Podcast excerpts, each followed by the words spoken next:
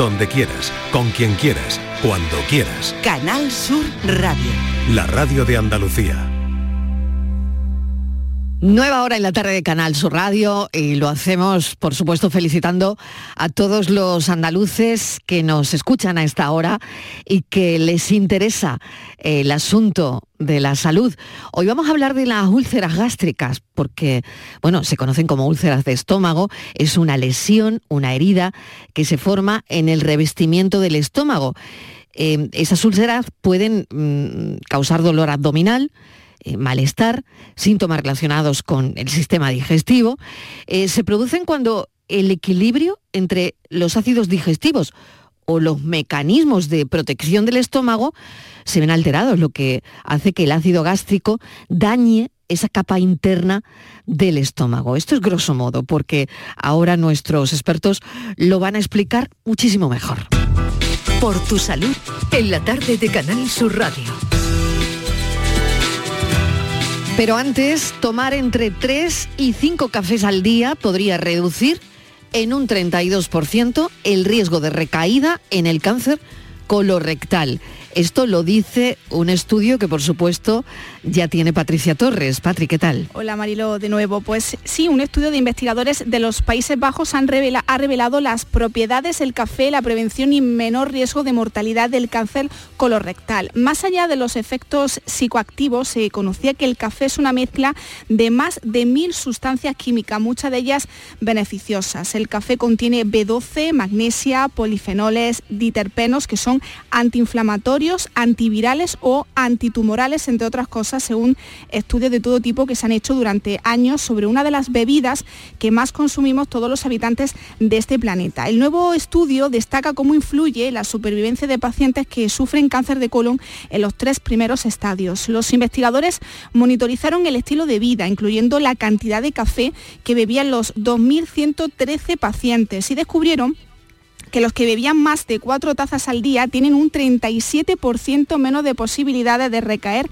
que los que beben menos de dos tazas al día. Además, la tasa de mortalidad fue más baja entre quienes consumía entre 3 y 5 tazas al día. Investigaciones anteriores habían demostrado que el consumo de café reducía el riesgo de cáncer intestinal. Este estudio investigó si el café también influye en la progresión de la enfermedad. Los investigadores compararon la ingesta de café con el regreso de la enfermedad después de la remisión y la mortalidad entre los pacientes y descubrieron que hace bien. Los investigadores de este estudio han señalado que esto es solo un primer paso y se necesitarán más estudios para comprender el mecanismo por el cual el consumo de café podría mejorar los pronósticos del cáncer de colon. Y otro apunte en materia de salud para terminar es que los pacientes con enfermedad renal crónica podrán acceder a un nuevo tratamiento financiado por el sistema sanitario público. Eh, lo ha aprobado el Ministerio de Sanidad este miércoles la financiación de empaglifocina, que reduce el riesgo de progresión de la patología de hospitalización e incluso retrasar la diálisis entre 3 y 13 años. El nuevo medicamento se comercializará desde este miércoles en España y beneficiará a 6 millones de personas potenciales afectados en la enfermedad, ya que dos de cada tres está sin diagnosticar al tratarse de una enfermedad silente, que en las fases iniciales transcurre sin síntomas, Marilo. Patricia Torres, muchísimas gracias. Desde la redacción de Por tu Salud, siempre pendiente de las investigaciones y de las últimas noticias en salud. Gracias, un saludo. Feliz día, Andalucía. Igualmente. Bueno, pues vamos a hablar de las úlceras de estómago, las úlceras gástricas. Eh, bueno, tenemos a, un experto que eh, desde luego va a definirlo mucho mejor que, que yo. Es el doctor David Núñez eh, médico especialista en aparato digestivo, director médico del Hospital San Agustín. Es también profesor asociado de la Universidad Loyola en Sevilla en Ciencias de la Salud. Doctor Núñez, bienvenido. Gracias por acompañarnos. Muy bien, muchas gracias. gracias. buenas tardes. ¿Cuáles son las principales causas de las úlceras de estómago, de las úlceras gástricas? Las úlceras gástricas tienen varias causas fundamentales. Entre ellas, y para que lo, entienda la, población general, hay distintos factores que pueden contribuir a su, producción. Em, empecemos para, eh, digamos, los fármacos, en, los antiinflamatorios no esteroideos, los corticoides, tóxicos como el, tabaco y el alcohol y luego algunas otras, eh, algunas otros, digamos, sustancias o bichitos que conviven con nosotros. Habrán escuchado en muchísimas ocasiones el Helicobacter pylori, que es una, bacteria que, convive hasta en un 40 o un 50% de la población, según las series, y que está directamente relacionada con la aparición de úlceras gástricas y, úlceras duodenales. Bueno, pues fíjese, ¿no? Em, ahí aparece ese bichito como principal protagonistas, ¿no? ¿Qué factores de estilo de vida, eh, porque no sé si esto también tiene que ver con las úlceras, pueden contribuir ¿no? a que tengamos úlceras de estómago? Sí, por supuesto, e, está muy relacionado con todos aquellos, digamos, todos aquellos estilos de vida que no siguen realmente una dieta mediterránea. Es decir, eh, todas eh, aquellas personas eh, que no siguen el estándar de comer, pues intentar tres, cuatro veces fraccionar la dieta, cinco veces al día, comer poca cantidad, evitar los dulces, los fritos, los pasteles, los saturados, los precocinados. digamos, yo siempre digo a mis pacientes todo aquello que está bueno, ¿no? Todo aquello que queramos, que queramos comer y que está bueno, pues hay que intentar o reducir la dosis o disminuir la cantidad y eso realmente eh, pues son todos esos factores en la dieta que nos afectan y que pueden producir o pueden predisponer a este tipo de patología. Y por qué no decirlo también, por supuesto, como hemos comentado con anterioridad, pues el alcohol y el tabaco son dos factores que tienen un impacto directo en la aparición de este tipo de enfermedades.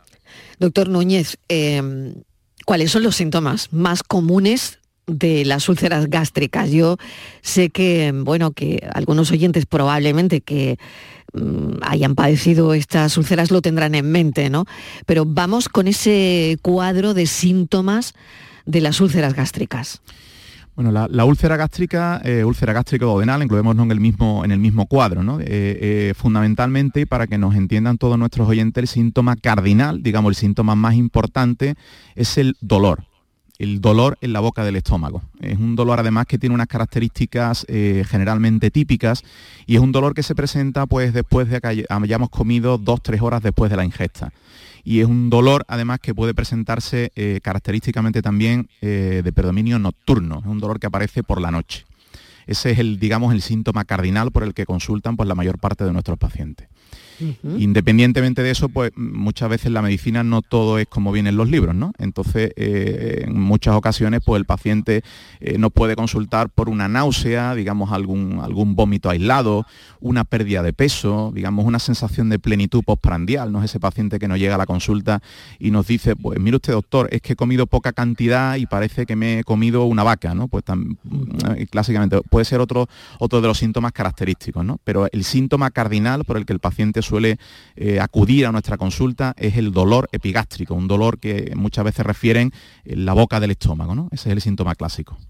Doctor, eh, decía que sobre todo de noche, que tiene la noche para que eh, el estómago duela de noche y que es uno de los síntomas. ¿Por qué duele de noche? Muy, buena pregunta esa. normalmente, sí, sí, es perfecta. Esa pregunta viene como anillo al dedo. Es, normalmente es el, el tiempo en el que, digamos, mayormente pasamos sin la ingesta. Entonces eh, solemos hacer una, cena y ha dicho que es un dolor muy característico, se suele presentar eh, dos, tres horas después de, distintas ingestas eh, y que calma muchas veces cuando comemos algo. Entonces, mm, si cenamos a las 9 o a las 10, nos vamos a la cama y a las 12 o a la 1 de la noche ya no tenemos nada en el estómago, pasamos muchas horas sin comer. Y entonces, pues este, este dolor, digamos, esta herida que tenemos en el estómago, aprovecha lógicamente estas horas prolongadas para, para darnos la lata. Curiosísimo, doctor, curiosísimo. Bueno, eh, ¿cómo se diagnostican eh, las úlceras gástricas? ¿Cuáles son las, pruebas que usted considere más efectivas para, para confirmar que efectivamente tenemos una úlcera? Porque si una persona tiene los síntomas que nos ha comentado, em, ¿qué pruebas le van a hacer? Bueno, en, medicina es eh, fundamental, porque lo, estamos, lo estamos perdiendo, eh, digamos, por la rapidez que vamos muchas veces las consultas, digamos, por la gran cantidad de número de pacientes que podemos tener en el día a día, pero eh, el, digamos, el diagnóstico fundamental de cualquier tipo de patología, y en este caso una úlcera gástrica, es la historia clínica del paciente. ¿no? Nos tenemos que sentar con el paciente, tenemos que preguntarle qué le pasa, desde cuándo, a qué lo atribuye, cuáles son las pastillas que toma, si fuma, si bebe, hacerle una historia clínica detallada. Eh, esto prácticamente nos da el diagnóstico en un tanto por ciento bastante elevado. Si queremos pensar o si queremos pasar eh, a distintas pruebas diagnósticas, pues hace muchos años, cuando yo era eh, residente y hace unos cuantos años, incluso en los primeros años en los que se podía diagnosticar la úlcera gástrica, se hacían algunas pruebas que era el estudio varitado, ¿no? Daban una papilla varitada y bueno, se hacían algunas radiografías del estómago y tanto el radiólogo como el médico de digestivo pues podían ver un defecto en la pared que nos podía indicar de forma indirecta que, que había una úlcera en el, en el, estómago o en el duodeno. Hoy día eso no ocurre. Eh, hoy día, eh, digamos... Ya no existen las papillas. Sí, sí, la papilla existe, pero digamos que la mm. prueba, el gol estándar, digamos la prueba que tenemos que, si pensamos en una úlcera gástrica, tenemos que mandar, eh, digamos, a nuestros pacientes es una endoscopia digestiva alta, una gastroscopia. Eso es una prueba que generalmente en un 80-90% de los casos, y depende del hospital y de, la, y de la disponibilidad de los anestesistas, pues se hace generalmente con sedación profunda, es decir, el paciente no nota absolutamente nada, está dormido. Y a nosotros nos permite, pues con un tubo que lleva una fibra óptica y una, y una cámara, e introducirlo por la boca, vemos todo el estómago, todo el, esófago, vemos las primeras partes del duodeno y nos permite no solo la visión directa de la lesión, es decir, que muchas veces pensamos que hay una úlcera, pero debajo de las úlceras gástricas, en un tanto por ciento no desdeñable, se encuentra un cáncer de estómago, y estamos obligados, lógicamente, a tomar eh, prácticamente por sistema una biopsia. Con lo cual, hoy, mm, para resumir, diríamos que en todos los pacientes que tengan una úlcera gástrica, el gol estándar, la prueba que el médico especialista aparato digestivo tiene que tener en su mente siempre, es pedir de entrada una endoscopia para su diagnóstico. Vamos a centrarnos un poquito en esto porque no sé si seguramente puede haber algún paciente que esté escuchando y que se tenga que someter en los próximos días a una gastroscopia. ¿no? ¿Cómo nos preparamos, doctor, para una gastroscopia? Em, ¿Hay algunas condiciones que los pacientes que se vayan a hacer una gastroscopia deben conocer? Pues sí, efectivamente hay dos, eh, bueno, en el, día a día, en la práctica clínica habitual hay dos cuestiones, una que es básica y la otra que es un poco secundaria. ¿no? La, primera que es básica es que el paciente tiene que acudir en ayunas. El paciente no puede tomar, cuando digo ayunas, es no puede tomar ni agua.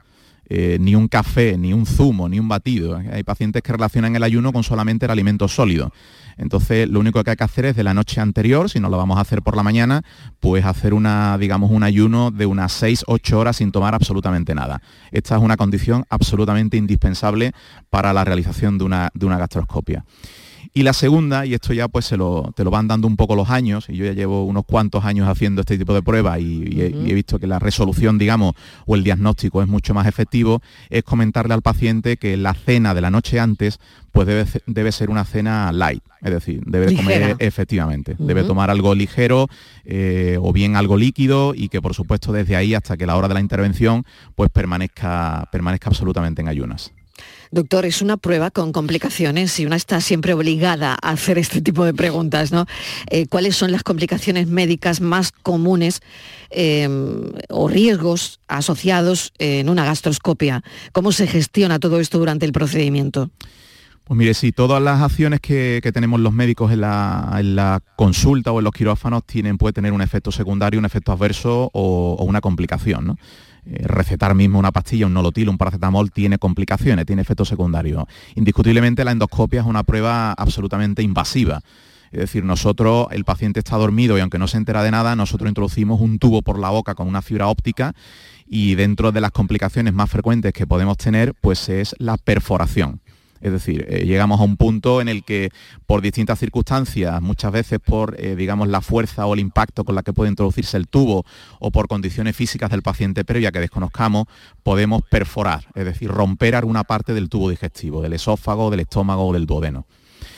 Eh, este tipo de complicaciones, eh, si digamos la perforación es pequeña, pues corre a cargo en algunas ocasiones del endoscopista, es decir, el médico que hace la prueba con distintas, eh, distintos mecanismos, distintas maquinarias. O sea, que se arregla en el momento. En algunas ocasiones sí. se puede arreglar en ese preciso instante que han visto que han perforado. Efectivamente, podemos hacer una sutura, tenemos distintos mecanismos y desde un punto de vista endoscópico podemos, podemos realizarlo. En el caso de que no se pudiera hacer vía endoscópica, y los médicos siempre tenemos que ser conscientes de que tenemos nuestras limitaciones, y eso es importante, pues entonces pasaría a ser una complicación en la que tenga que el cirujano, eh, digamos, eh, operarlo para poder cerrarle, eh, digamos, el orificio que se ha generado.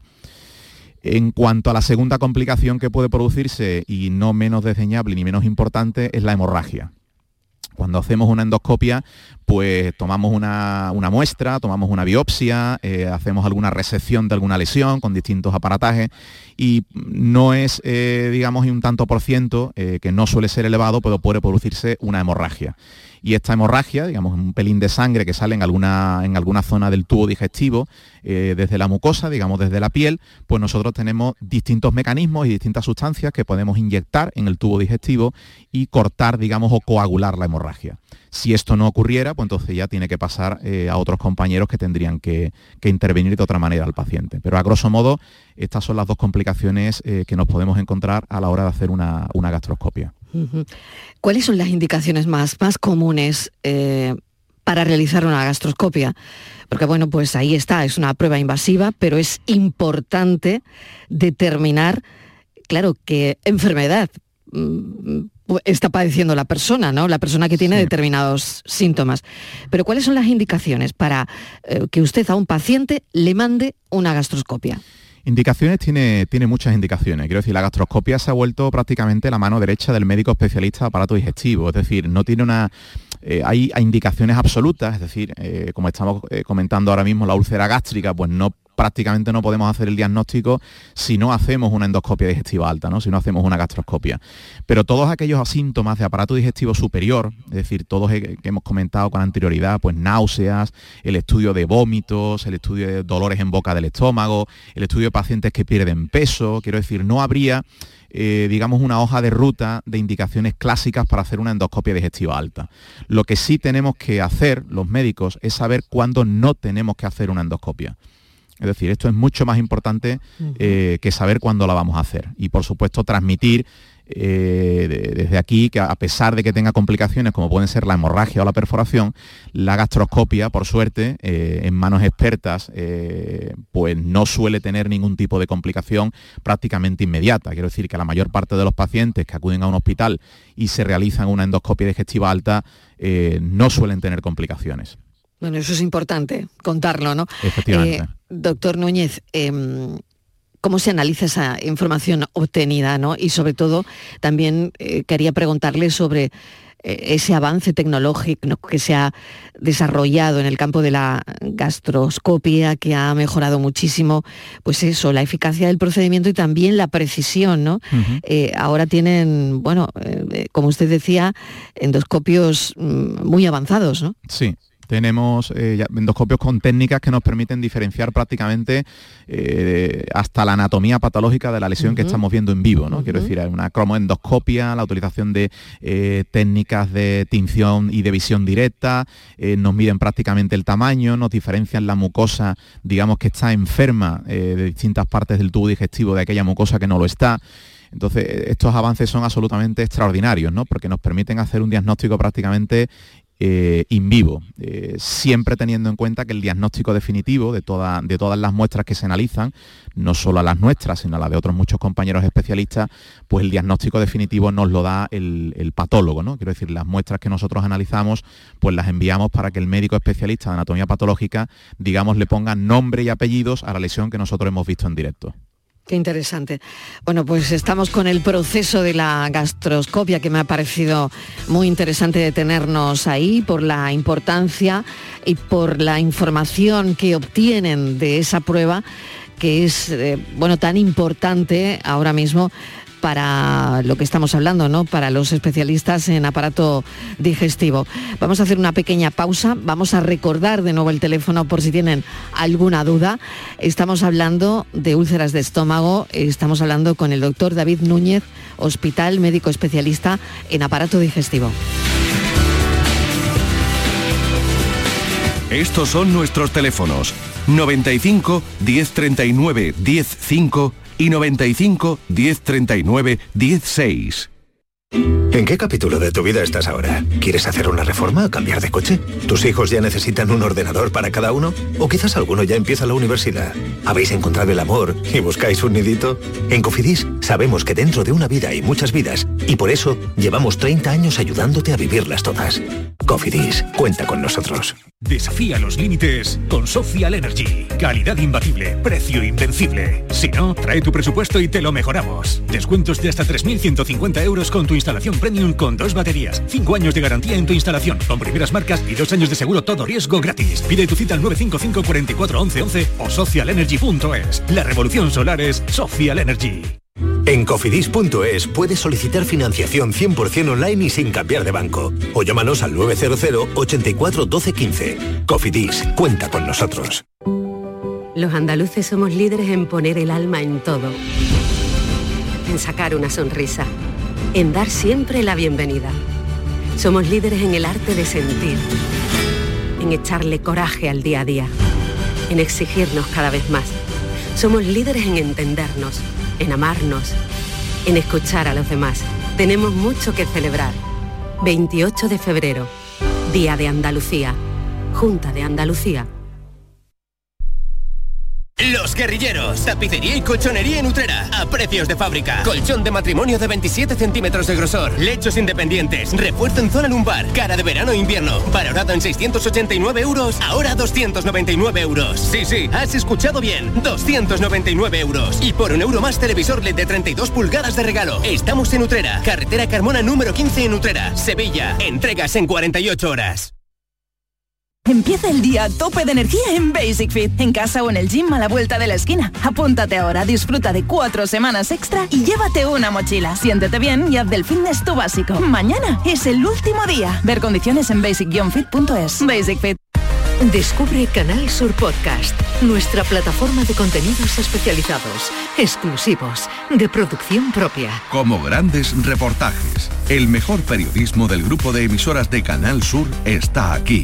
Descubre al detalle la información que te ofrecen nuestros profesionales sobre temas de interés y actualidad, con todo el rigor necesario que persigue este género periodístico. Canal Sur Podcast, la tuya. El resumen de la actualidad del día, con toda la información y la última hora del deporte, el análisis de la economía que tanto te afecta, las entrevistas que te aclaran lo que pasa. Todo lo que necesitas saber para estar informado lo tienes en el Mirador de Andalucía, de lunes a viernes, desde las 7 de la tarde con Natalia Barnés. Contigo somos más Canal Sur Radio. Contigo somos más Andalucía. Estos son nuestros teléfonos 95 1039 105 y 95 1039 16. Por si quieren hablar con el doctor David Núñez, médico especialista en aparato digestivo, 670 94 30 15. 670-940-200.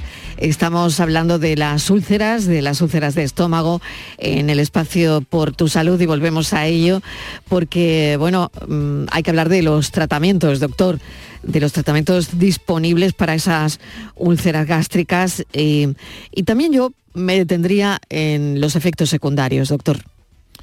Bueno, pues el tratamiento de la úlcera, de las úlceras gástricas va lógicamente dirigido a la causa muchas veces que la produce, ¿no? Tenemos que ir buscando qué es lo que la está produciendo. En el caso de que sea algún fármaco, como hemos comentado anteriormente, pues corticoides, antiinflamatorios, es decir, insistirle al paciente que lo primero que tiene que hacer es suspender el medicamento que creemos está relacionado con la aparición de la úlcera. Eh, si el paciente fuma, pues lógicamente tenemos que insistir en que tiene que dejar eh, el hábito tabáquico, porque además es un factor que se relaciona de forma directa con la aparición de las mismas y de igual manera ocurre pues con el consumo de, alcohol. ¿no? Hay que insistir al paciente en que no puede, no puede beber nada de alcohol. Y aquí no me vale, hay muchos pacientes que dicen, es que yo me tomo dos cervezas y eso no es alcohol. No, no, lo normal es no tomar absolutamente nada. Y sobre todo cuando el paciente ha tenido una patología como una úlcera gástrica, hay que insistir que hay que suspenderlo de forma, de forma absoluta. En el caso de que tengamos un paciente en el que evidenciemos que la úlcera está producida cuando le hemos hecho una endoscopia, le hemos tomado una biopsia con este bichito que hemos comentado anteriormente, que lo tiene hasta el 50 o el 60% de la población, que es Helicobacter pylori, pues disponemos de distintos tipos de, tratamientos. ¿no? Son tratamientos que se utilizan 3-4 eh, antibióticos durante periodos largos, son periodos de entre 10 y 14 días, y que por supuesto pues, eh, tienen tasas de erradicación que están muchas veces por encima del 70%. Estos antibióticos pues no están exentos de riesgos, ¿no? Quiero decir, utilizamos pues amoxicilina, claritromicina, metronidazol y esto pues además conlleva que el paciente, además de tener una úlcera gástrica o adenal, pues pueda tener dolor de estómago per se por el mismo tratamiento, pueda tener náuseas, pueda tener vómitos, pueda tener diarrea, es decir, que todo esto eh, puede ocurrirle al paciente durante la toma del tratamiento. Pero hay un tratamiento fundamental que hay que utilizar incluso en estos pacientes a los que se les pone tratamiento con antibióticos eh, que a muchos les sonará, el tan conocido protector de estómago, eh, que realmente no es un protector de estómago, es el omeprazol. Eh, estos protectores de estómago están mal llamados protectores de estómago, porque no protegen realmente al estómago de absolutamente nada. Este tipo de fármacos lo que hacen es inhibir la secreción del ácido gástrico y lo que hacen es favorecer la cicatrización de la úlcera. Entonces, tienen una indicación en úlcera gástrica duodenal y lógicamente los tenemos que utilizar a dosis altas cuando tenemos un paciente que tiene una de estas dos patologías, ¿no? Me voy a detener, si le parece, en el protector de estómago. Claro, a medida que usted va comentando cosas, a mí me van surgiendo eh, preguntas, ¿no? Em, ¿Cuáles son las condiciones médicas más comunes para las que recetan protectores de estómago? Porque esto, doctor, es como, no sé, como el día a día, ¿no? Y no sé si al final eh, pues un protector de estómago hay que saber en qué momento tomarlo. Efectivamente, eh, como, como, ya he comentado, eh, realmente no es un protector de estómago, quiero decir, son inhibidores de bomba de protones. o sea, mal llamados efectivamente, protectores de estómago. La, gente lo, llama protector de estómago cuando realmente... Porque nos entendemos todos así, claro, pero, efectivamente. pero mal llamados. Incluso nosotros mismos, los médicos en la consulta, pues tendemos a llamar protector de estómago. Le voy a recetar un protector de estómago. No, hay que intentar erradicar eso, digamos, de los tecnicismos médicos porque realmente no protegen al estómago de nada. No tienen unas indicaciones eh, que son, eh, digamos, en ficha técnica del fármaco están muy acotadas, ¿no? Pues, por ejemplo, tratamiento de la úlcera gástrica o duodenal, en aquellos pacientes que tienen esofagitis, es decir, una parte del tubo digestivo que se inflama, en determinadas condiciones, síndromes raros, por ejemplo, síndrome de Zollinger-Ellison, es decir, algunas patologías en las que estos fármacos eh, pues se están tomando prácticamente y, están indicados de forma correcta. ¿Qué es lo que ocurre en la práctica clínica habitual? Pues que nosotros vamos a una barbacoa y pedimos que nos receten un protector de estómago porque es que voy a comer más de la cuenta. Exacto, yo quería ir a eso. claro, entonces voy a salir por la noche mm. y me voy a tomar, como me voy a tomar una copa de vino y dos cervezas, pues me voy a tomar un omeprazol pues eh, no vale absolutamente para nada. O sea, mal hecho, ¿no? Mal hecho. Es decir, esto tiene sus indicaciones. También hay otra, otra, digamos, otra casuística que nos encontramos en consulta muchas veces, que el paciente que dice que estoy tomando 13 eh, pastillas, y claro, tomo 13 pastillas, me voy a tomar un omeprazol, no vaya a ser que me haga daño al estómago. No, error. Quiero decir, no tenemos que tomar omeprazol por estar tomando muchas pastillas. Eh, solamente si alguna de esas pastillas pues es una pastilla en la que tenga riesgo de producirnos una lesión a nivel gástrico. Pues por ejemplo, antiinflamatorios, ¿no? Todos hemos tomado alguna vez un ibuprofeno, un naproxeno, un diclofenaco, corticoides, ¿no? La prednisona. Si tomamos algunos de estos fármacos, pues cuando el médico entra en acción y con buen criterio puede recetar un inhibidor de bomba de protones, ¿no? El más conocido ya digo que es el omeprazol pero no nos sirve cuando vamos a una barbacoa o cuando salimos por la noche, digo, oye, pues me voy a tomar un omeprazol para que esto no me haga daño. Tiene realmente el efecto contrario. Es decir, el omeprazol nos disminuye la secreción de ácido del estómago. Entonces nosotros ese ácido lo necesitamos para descomponer los alimentos. Si nosotros vamos a comer una cantidad más grande y no tenemos ácido, pues la comida le va a costar más trabajo hacer la digestión. Con lo cual, el tomar un omeprazol en una barbacoa hace el efecto absolutamente contrario. Doctor, menos mal que lo está usted contando, ¿eh? porque creo que hay muchas personas que no sabían lo que nos está diciendo. Claro, ¿cuándo hay que tomar un omeprazol? Porque si, por ejemplo, una persona tiene acidez de noche, se levanta, se toma uno, ¿Eso está bien hecho o mal hecho? Pues bueno, eh, si no te lo ha recetado, si no te lo ha prescrito un facultativo, eh, bajo mi opinión, está mal hecho. Es decir, el omeprazol no vale para esa acidez puntual, ¿no? De un día me levanto por la noche y noto que me quema la comida y me tomo un omeprazol. Para eso hay otros fármacos, digamos, son fármacos alcalinos, eh, que lo que hacen es disminuir la secreción ácida de forma momentánea si podemos decir algún nombre, pues podemos utilizar el tan conocido almagato sódico, ¿no? el Almax de toda la vida. ¿no? Es un fármaco que puede utilizarse perfectamente para este tipo de indicaciones y que va mucho mejor que el tomar un omeprazol porque yo me he levantado después de cenar o después de un almuerzo, me noto que me quema la comida. ¿no? La indicación del omeprazol debe establecerla siempre un facultativo, ya sea tu médico de familia, tu médico de digestivo, cualquier otro especialista, pero debe tener una indicación eh, por un médico, porque realmente el omeprazol lo tomamos hoy día como si estuviéramos tomando paracetamol. Totalmente, por eso lo digo, doctor, porque me consta, porque lo sabemos y ustedes lo saben también, ¿no? Mm, de hecho, yo hay muchos pacientes que acuden a la consulta que lo primero que hago al revisar la medicación es retirarle el omeprazol porque no está exento de efectos secundarios, ¿no? Quiero decir que hay que tener eh, cuidado y sobre todo los médicos en este caso que nos compete directamente ser cautos con nuestros pacientes, ¿no? Y saber que ponerle un omeprazol pues no está exento de efectos secundarios y quizás muchas veces si revisamos el tratamiento verdaderamente no le haga falta. Interesantísima esta charla con el doctor David Núñez. Eh, bueno, ya hemos diferenciado entre homeoprazol y antiácido, que no es lo mismo y que no podemos estar usando una cosa cuando verdaderamente sirve para otra, ¿no? ¿Hay alguna precaución especial, volviendo a los antiácidos, que se deban tener con los antiácidos? No sé si mm, esto tiene alguna interacción eh, medicamentosa importante mm, con, con otro tratamiento que estemos tomando. Hablo ya de los antiácidos.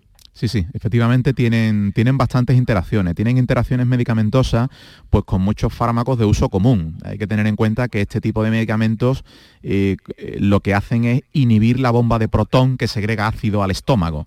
Es decir, esto a nosotros eh, los medicamentos se absorben y tienen su efecto a un determinado pH, ¿no? Digamos, ¿no? Hay eh, el pH tiene que estar a un determinado número y si este pH nos varía, el medicamento, otro medicamento que estemos tomando o no se absorbe bien y no nos hace el efecto que nos tendría que hacer y tienen muchísimas interacciones.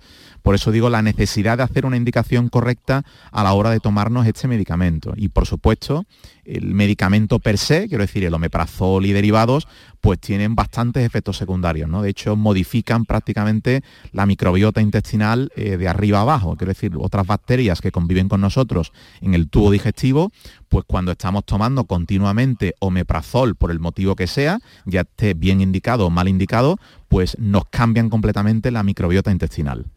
Mm. Doctor Núñez, volviendo a la mm, úlcera eh, gástrica, ¿hay complicaciones graves asociadas con las úlceras? Em, y, no sé, ya de paso las medidas que se pueden tomar para prevenirlas, ¿no? Pero no sé si hay complicaciones graves, ¿no? Sí, efectivamente, las úlceras gástricas suelen, suelen, producir, suelen producir complicaciones. De hecho, eh, muchas veces nos encontramos que la complicación, digamos, ha sido el motivo del diagnóstico. Eh, el paciente se complica, nos llega a la consulta o al hospital con estas complicaciones y a raíz de eso hacemos el diagnóstico de la úlcera gástrica. Eh, ¿Cuáles serían las complicaciones más frecuentes? ¿no? Si esa es la pregunta de una úlcera gástrica. Pues serían fundamentalmente, la primera, la perforación. Hay muchos pacientes que llegan al hospital con un dolor muy intenso de barriga y cuando hacemos las pruebas pertinentes, pues nos encontramos que el paciente tiene una úlcera gástrica que se ha perforado en la barriga, ¿no? Y ese es el, digamos, el diagnóstico inicial de esta patología. En segundo lugar, las úlceras gástricas pueden producir sangrado. Las úlceras gástricas pueden producir un sangrado que puede ser macroscópico o microscópico. ¿Esto qué quiere decir? Pues que un sangrado macroscópico el paciente puede verlo y llegar a la consulta o al hospital y decirle al médico, oiga usted doctor, yo es que he expulsado sangre por la boca o he expulsado sangre eh, por el ano, por ejemplo, que son dos motivos muy frecuentes de, de consulta, o microscópico, es decir, hay algunas pruebas que detectan sangre que no es perceptible al ojo humano. Esto sería otra, digamos, complicación frecuente de las úlceras gástricas, la hemorragia. Y también comentar que las úlceras gástricas, pues otra forma de presentación, aunque esta es eh, a veces menos frecuente, pues es la degeneración de la úlcera gástrica. Cuando hablo de la degeneración, pues fundamentalmente eh, el que la úlcera gástrica produzca una lesión más avanzada que cuando hagamos la biopsia y hagamos, estemos haciendo la endoscopia con la biopsia, pues nos encontremos que realmente el paciente, cuando tenía una úlcera gástrica, lo que tiene ahora es un cáncer de estómago, ¿no? Y eso es otro motivo, aunque ya digo, con, menos frecuencia de presentación, pero hay veces que el paciente llega al quirófano de endoscopia y cuando le hacemos la endoscopia, lo que era una úlcera gástrica ya es un cáncer de estómago, ¿no? Y entonces, digamos, eh, la batería de pruebas eh, cambia completamente y estamos, digamos, en otro, en otro estadio, ¿no? Doctor, porque hay un tiempo en el que la úlcera se maligniza, por entendernos, eh, se lo digo así, ¿no? Claramente. Mm, no sé, mm, ¿cómo cambia esa, esa úlcera? ¿O es que mm, en esa lesión ya había algún componente cancerígeno? En fin, no lo sé si, si hay un tiempo ¿no? en el que una úlcera se puede llegar a malignizar o esto no ocurre, no lo sé. Sí, sí, efectivamente eh, existe un tiempo, ¿no? una úlcera gástrica tiene una posibilidad de malignización eh, que depende del estudio, de las series, del país, de la dieta, de los factores de riesgo, pues puede variar, pero efectivamente malignizan. Y lógicamente la malignización no es de la noche a la mañana, no, ni de una semana para otra. Quiero decir, las úlceras gástricas que malignizan lo hacen con el paso del tiempo eh, y lo hacen en aquellos pacientes que tienen o factores predisponentes, es decir, factores como pueden ser el tabaco, como hemos comentado, el alcohol, la presencia de Helicobacter pylori, que tomen algún tipo de fármaco y otros eh, factores. No he comentado anteriormente el tema del estrés, pero el estrés eh, también es un factor que está relacionado con la aparición de úlceras gástricas y duodenales y que por supuesto influye negativamente a la hora de la degeneración de esa úlcera hacia una neoplasia maligna, es decir, hacia un cáncer de estómago. Mm. Y hay factores genéticos que no sé si lo ha mencionado, que predisponen a una persona a desarrollar una úlcera gástrica, ya no le digo un cáncer, pero eh, sí una úlcera. Es decir, si mi padre, mi abuelo han tenido úlcera, yo, mm, no sé, ¿tengo papeletas para tenerla? Realmente en el caso de las úlceras eh, no existen marcadores genéticos específicos, es decir, nosotros siempre le preguntamos al paciente si hay antecedentes en la familia de esa enfermedad. Y es verdad que algunos cuentan, oye, pues mi padre tuvo una úlcera, mi abuelo tuvo una úlcera, pero no hay un marcador genético porque nosotros, eh, digamos, podamos decir, pues hay una correlación familiar para la aparición de la úlcera. ¿no? Sí hay que tener en cuenta, lógicamente, los antecedentes del paciente y ante la más mínima sospecha clínica y ante el más mínimo antecedente en la familia de que haya existido una úlcera a este nivel, pues los médicos estamos obligados lógicamente a hacer una endoscopia que hemos comentado con anterioridad. Pero marcador genético como tal no está descrito. Son las 7 menos 20, recordamos el teléfono del programa que es este. Estos son nuestros teléfonos. 95 1039 105 y 95 1039 16. Un teléfono que ha marcado Paco, que nos está llamando desde Punta Umbría. Paco, felicidad Andalucía, bienvenido. Bienvenido y buenas tardes a todos los oyentes del Canal Sur, a todo el equipo médico y a, todo el equipo técnico. Era una pregunta para el doctor, a ver qué opina. Adelante, adelante. Yo tengo 72 años. Eh, tengo una pequeña hernia de hiato estoy tomando omeprazol hace ya mucho tiempo. El, ¿Eso puedo seguir tomándolo todo el tiempo que haga falta o, o qué opinas? ¿Si eso tiene operación o no tiene? Sí, me va bien. El, Muy bien. me va bien. Muy bien, eh, doctor Núñez. La, pregunta del millón, Pago, ¿lo puedo seguir tomando todo el tiempo o no? ¿no? Esa pregunta no lo hacen a diario. realmente, bueno, el omeprazol probablemente esté indicado, se lo haya puesto su médico, eh, lo desconozco ahora mismo. Efectivamente, y lo habrá puesto probablemente porque la hernia de hiato es una patología que precede a reflujo, es decir, produce un aumento del ácido y regurgita un poco la comida y esa puede ser la indicación. Si la pregunta es, ¿debo, ¿tengo que tomar omeprazol de forma sistemática al tener una hernia de hiato? La respuesta es no. Es decir, no. Hay que insistir en los estilos de vida, es decir, hay que explicar al paciente que tiene que comer cinco veces al día, poca cantidad, evitar las grasas, evitar el alcohol, el tabaco, hacer dieta sana, un poquito de deporte y muy probablemente con este tipo de medidas incluso llega algún momento en que el omeprazol usted no lo tenga que tomar. En cuanto a la segunda pregunta, si las hernias de hiato tienen intervención, pues sí, algunas hernias de hiato se operan se operan, pero cuando son hernias de hiato muy sintomáticas o muy grandes, que desplazan órganos del tórax. Lo normal, digamos, en el 90% de las ocasiones, este tipo de hernias, que se llaman hernias de hiato por deslizamiento, que son las más frecuentes, no tienen tratamiento quirúrgico. Es decir, este tipo de hernias, el tratamiento es de modificación de hábitos de vida y en algunos casos, pues algún fármaco, pero no tienen tratamiento quirúrgico como tal de entrada. No sé si le he respondido a la pregunta. Sí, sí, sí, pero uh, una cosa que le iba a preguntar. Adelante, adelante. si hago vida sana, totalmente sana, alimentación sana, cinco comidas al día totalmente sana, elimino el, el omeprazol ¿Y puede venir cualquier molestia de algo o, sí, pero esta, conocer, sí. esta indicación, Paco, la tiene que hacer su médico. Quiero decir, usted no lo puede hacer por cuenta propia. Eh, usted puede hacer, lógicamente, para su propio beneficio, puede hacer una vida sana, hacer una dieta sana, hacer deporte, dejar el tabaco y el alcohol, si es que fuma o bebe, pero la... Pues perfecto, pero la indicación de retirada del fármaco la tiene que hacer un facultativo, tiene que hacer su médico de cabecera o su médico especialista de aparato digestivo correspondiente. Estos fármacos, ya digo, que la indicación tanto de la instauración del tratamiento como la retirada la debe hacer un médico, pero por supuesto que si usted hace vida sana, es muy probable que en un momento de su vida no tenga que tomar omeprazol. Paco, pues ya tiene la respuesta. Pues ahora la pregunta, le plantearé al, doctor de cabecera a ver si es posible eliminar el omeprazol haciendo vida sana. Claro, planteárselo, lo que le ha dicho el doctor, la orientación que le acaba de dar. Gracias, un saludo. Vale, pues muy gracias. amable y enhorabuena por el programa. Muchísimas gracias. La verdad es que nos sirve la pregunta de Paco a todos, ha sido una pregunta muy interesante. Clemente nos está llamando desde Jaén. Clemente, feliz día Andalucía. Igualmente. ¿Qué tal? Adelante, cuéntele al doctor.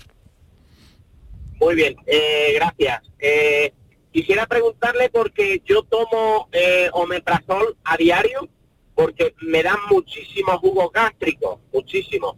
Y entonces mi médico de cabecera me lo mandó para diario. Si no me lo tomo en tres o cuatro días, coma lo que coma, da igual sea ácido, sea dulce, salado, da igual. Me dan muchísimos ardores. Entonces tengo que tomarlo a diario. Y como estoy escuchando el programa, no sé si es bueno si no es bueno, a ver lo que el doctor me aconseja. Muy bien, Clemente. Pues, doctor, ¿qué le diría? Clemente, mire, lo primero, eh, ahora mismo lógicamente no lo puede dejar, porque es lo que lo que usted ha comentado, es lo que llamamos los médicos especialistas aparato digestivo efecto rebote. Es decir, yo me quito el medicamento y automáticamente pues empiezo a tener síntomas. Atribuimos muchas veces esta enfermedad por reflujo a patología del estómago, pero hay veces que este reflujo no se debe directamente al estómago. Hay otras muchísimas circunstancias, muchísimas patologías que pueden producir estos síntomas y le voy a nombrar algunas que son de una frecuencia pues bastante elevada, intolerancia a la lactosa, intolerancia a la fructosa, enfermedad celíaca, etcétera, etcétera, que pueden producir estos síntomas y que realmente con la eliminación del alérgeno de la dieta hagan que usted no tenga que tomar el omeprazol. Ya le digo que si usted se lo quita ahora mismo y tiene ese efecto rebote, usted no lo puede hacer por cuenta propia, esto lo debe de hacer un médico, pero quizás en su caso haya que investigar otro tipo de enfermedades que realmente le estén produciendo a usted eh, estos síntomas que cuenta. Clemente. Vale, y entonces lo, de la, gastroscopia sería conveniente hacérmelo o no tiene importancia para ver si le tenemos que hacer una gastroscopia, Clemente, lo primero que tenemos es que verlo en la consulta tranquilamente y ver si hay algún dato que a nosotros nos llame la atención para pedirle una endoscopia digestiva. Quiero decir, por el, que un paciente tenga únicamente reflujo no es una indicación directa de realización de endoscopia. Es decir, nosotros podemos poner tratamiento y si el paciente mejora, salvo que haya algún síntoma de alarma, no tenemos que hacer nada más. El paciente no tiene que hacer nada más. Ahora, si encontramos algún factor de riesgo, su médico cuando lo vea en la consulta, pues le dirá, oiga Clemente, le tengo que hacer una endoscopia porque tiene usted esto y me ha llamado la atención. Y entonces nos lo enviará a nosotros para que le hagamos la endoscopia. Pero de entrada, la endoscopia con esos síntomas que usted me ha contado, parece que no está indicada. Ya digo, todo esto hay que verlo en una consulta, sentado y hablando con usted. Bueno, Clemente, pues muchas gracias. Ojalá le, sirva lo que le acaba de decir el doctor. Gracias, un saludo. Eh, Antonio desde Ronda nos está llamando. Antonio, felicidad Andalucía. ¿Qué tal? Adelante. Gracias. Adelante, cuéntenos. Mire, eh, porque para preguntarle al doctor, eh, yo llevo desde los 22 años, y tengo yo 53, tomando un mogollón de pastillas, sobre todo para el reuma.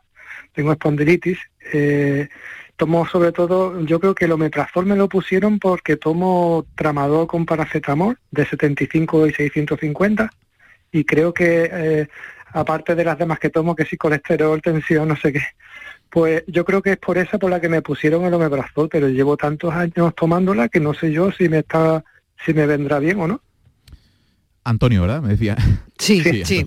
Bueno, Antonio, la verdad, el, tramadol y el paracetamol no son fármacos que tengan efecto directo a nivel de mucosa gástrica, quiero decir, no son fármacos gastrolesivos.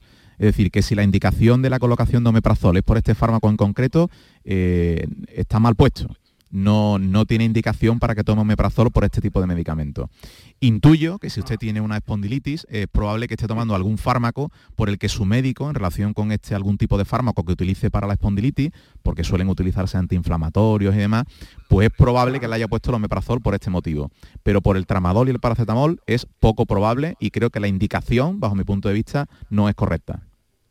Vale, pues tendré que replanteárselo a la doctora porque en verdad el resto que estoy tomando no son que si la tensión, el colesterol, bueno, el de paquine también que lo tomo, eh, pero no así eh, fuerte así como pastilla fuerte el Diliban, ese el tramador paracetamol. ¿Y para la espondilitis toma algún algún fármaco? Eh, eso no, una inyección que me pincho semanalmente, pero es un tratamiento inmunomodulador, Benepalis. Es probable que alguno de estos fármacos inmunomoduladores tengan efectos a nivel de la mucosa gástrica. Y quizás pues el tratamiento con omeprazol ahí sí esté indicado, pero no en el caso del tramadol y paracetamol. Ya digo que son fármacos que no, actúan a nivel de la mucosa gástrica, con lo cual la indicación de omeprazol con estos medicamentos eh, no es correcta. Probablemente esté más relacionada con su espondilitis que con este último fármaco. Bueno, pues pregunte, Antonio, pregunte, porque exactamente ya ha utilizado además la, palabra el doctor gastrolesivos, ¿no? Que, que hagan daño al estómago, ¿no? Y entonces hay que ver pues si hay algún tratamiento de los que está tomando que efectivamente eh, le haga daño al estómago. Gracias, Antonio. Un saludo. gracias y enhorabuena. Hasta luego. Gracias. bueno, qué interesante todo esto eh, con el medicamento, mm, claro, que, toma la mayoría de la gente, doctor, y a veces no bien indicado, ¿no? Sí, sí, prácticamente ya digo, hay un tanto por ciento de pacientes muy elevados que cuando revisamos los medicamentos que están tomando, pues están tomando meprazol como el que toma paracetamol o como el que toma una infusión por la noche para dormir, ¿no? Entonces yo creo que mm, la primera, esto es una labor del médico, quiero decir, los médicos cuando vemos a los pacientes en la consulta tenemos que revisar su tratamiento y si hay algún tratamiento, en este caso nos compete a nosotros como médicos de digestivo, eh, pues quitar el omeprazol, hay que quitarlo, ¿no? Y, y, el segundo punto que comentamos con anterioridad es el tema del mal llamado protector gástrico. Quiero decir, el omeprazol no protege al estómago de nada no lo protege para nada. Todo lo contrario, muchas veces hace el efecto eh, completamente inverso. Entonces, eh, aunque nos lo vayan diciendo, los primeros que tenemos que variar, digamos, la palabra en la consulta para transmitirla a nuestros pacientes, pues somos los propios médicos. No, no podemos decirle, le voy a recetar a usted un protector gástrico. No, no. Vamos a hablar con propiedad y vamos a hablar en, digamos, eh, con unas palabras que el paciente lo entienda. Tampoco le podemos decir al paciente, oiga, le voy a recetar un inhibidor de la bomba de protón gástrica, porque el paciente no lo va a entender. Sí, y sobre todo es que suena fuerte, ¿eh, doctor? Claro, pero sí le podemos decir al paciente, mire usted, le voy a mm. recetar una pastilla que le va a disminuir el ácido de su estómago. Pero nunca le llamamos, oye, le voy a recetar un protector gástrico. Eso mm. eh, no, protege de nada, claro. Qué interesante está resultando este espacio hoy con el doctor David Núñez hablando, bueno, hemos empezado hablando de las úlceras, pero hemos hablado de las gastroscopia, hemos hablado del, bueno, que acabe, ¿no? Del medicamento estrella, ¿no? Y casi que por último, es una pregunta muy directa, un paciente que tiene úlcera gástrica, ¿puede hacer gimnasia o qué actividad física? es la que tiene que hacer. ¿Puede levantar pesos, por ejemplo, pesas? Sí, no hay me pregunto. No hay ninguna contraindicación absoluta para eso. O sea, un paciente con una úlcera gástrica va a tener dolor, fundamentalmente, pero si el dolor está controlado y está haciendo su tratamiento, puede hacer vida absolutamente normal. Puede ir al gimnasio, puede salir a correr, no, no es un impedimento. Pues doctor, aclarado, doctor David Núñez Hospital, médico especialista en aparato digestivo, director médico del Hospital San Agustín, es también profesor asociado de la Universidad Loyola de Sevilla en Ciencias de la Salud y se le nota por la facilidad en la comunicación y divulgación, que le agradecemos desde aquí muchísimo. Doctor Núñez, le esperamos otro día. Muchísimas gracias. Muy bien, gracias a vosotros por la invitación. Un placer. Un saludo. Adiós. La tarde de Canal Sur Radio con Mariló Maldonado. También en nuestra app y en canalsur.es. Cada mañana, desde bien temprano, estoy aquí ante el micrófono para contarles la realidad de Andalucía, cómo se despierta, cómo vive, con toda la actualidad, para que estén informados, el entretenimiento que ya saben que nos gusta, nuestra mirada sobre lo que sucede. Radio en estado puro. Radio Viva para gente como tú. La mañana de Andalucía con Jesús Vigorra. Les espero de lunes a viernes a las 6 de la mañana. No falta. Contigo somos más Canal Sur Radio. Contigo somos más Andalucía.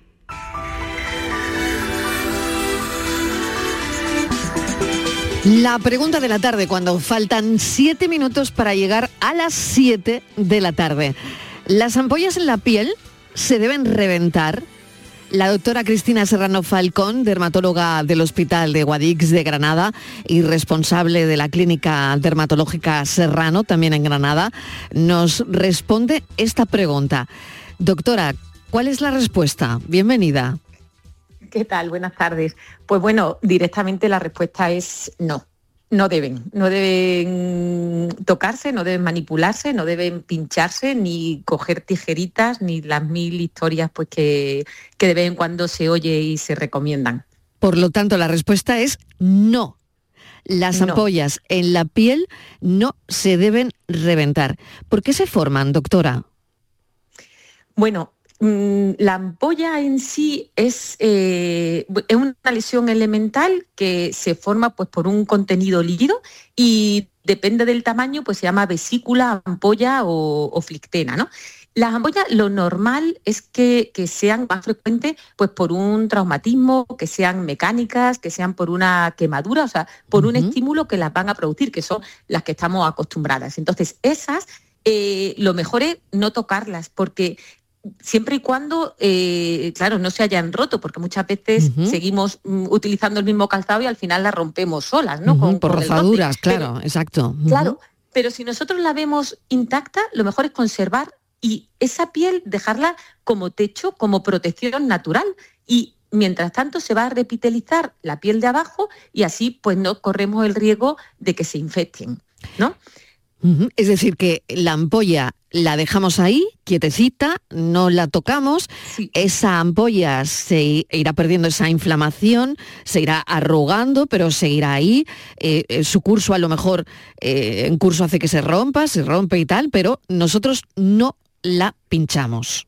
Lo mejor es, no, ahora, si estamos hablando de una ampolla que es peor pues el tenerla pues porque nos está molestando mucho y corremos el riesgo pues de que se mm, quite, se explote sola, ¿no? Como dicen, pues bueno, ahí quizá sí se puede pinchar y siempre pues con todas las medidas de, de esterilidad, ¿no? Para que no se infecte. Pero en condiciones normales, las chiquititas que estamos acostumbradas a ver, no. Y si se van a manipular, porque se tengan que manipular, pues siempre mejor de, de la mano de un médico.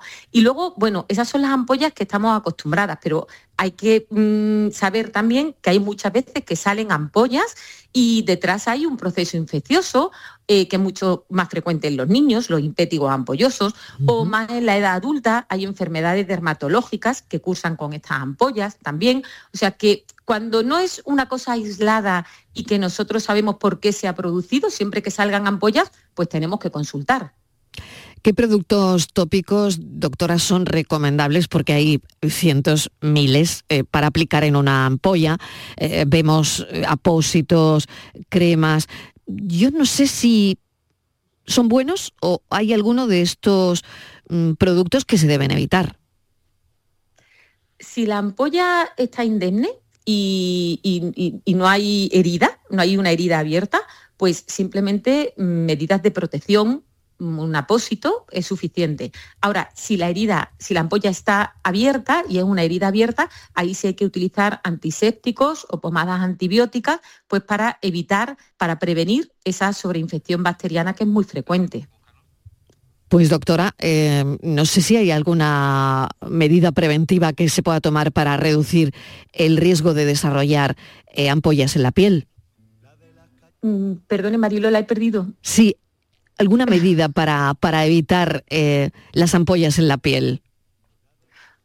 Jo, pues eh, antes de que aparezca la ampolla, normalmente cuando es una ampolla mecánica la estamos eh, sufriendo. Antes de que aparezca la ampolla eh, está el dolor, ¿no? Claro. Todos hemos tenido ese, tipo ¿no? de ampollas. Entonces, esa, esa es la medida principal. Y luego todas las demás que vienen, pues por cuando es por una quemadura, poco podemos hacer. O sea, pues las medidas iniciales de poner frío, de poner a lo mejor un corticoide local, un corticoide tópico, y luego las que son producidas por por enfermedades, lo que tenemos que hacer es un diagnóstico precoz para evitar que sigan progresando y que sigan apareciendo nuevas ampollas.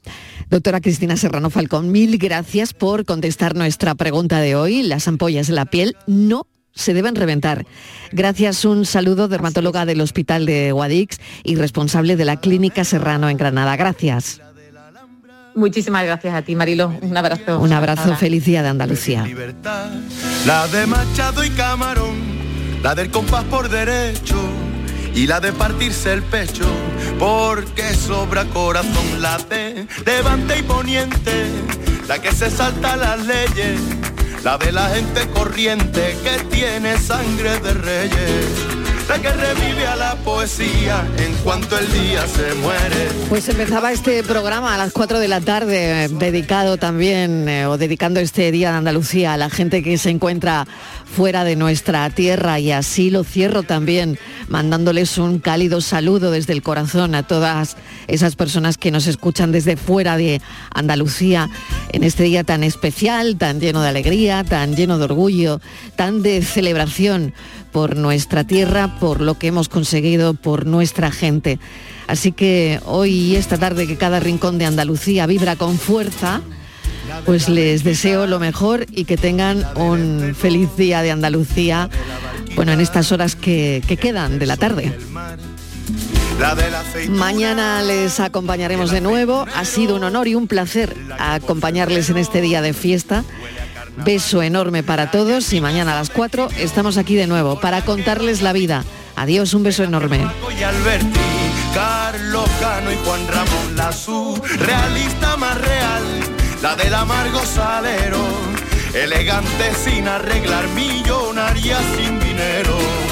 La que revive a la poesía en cuanto el día se muere.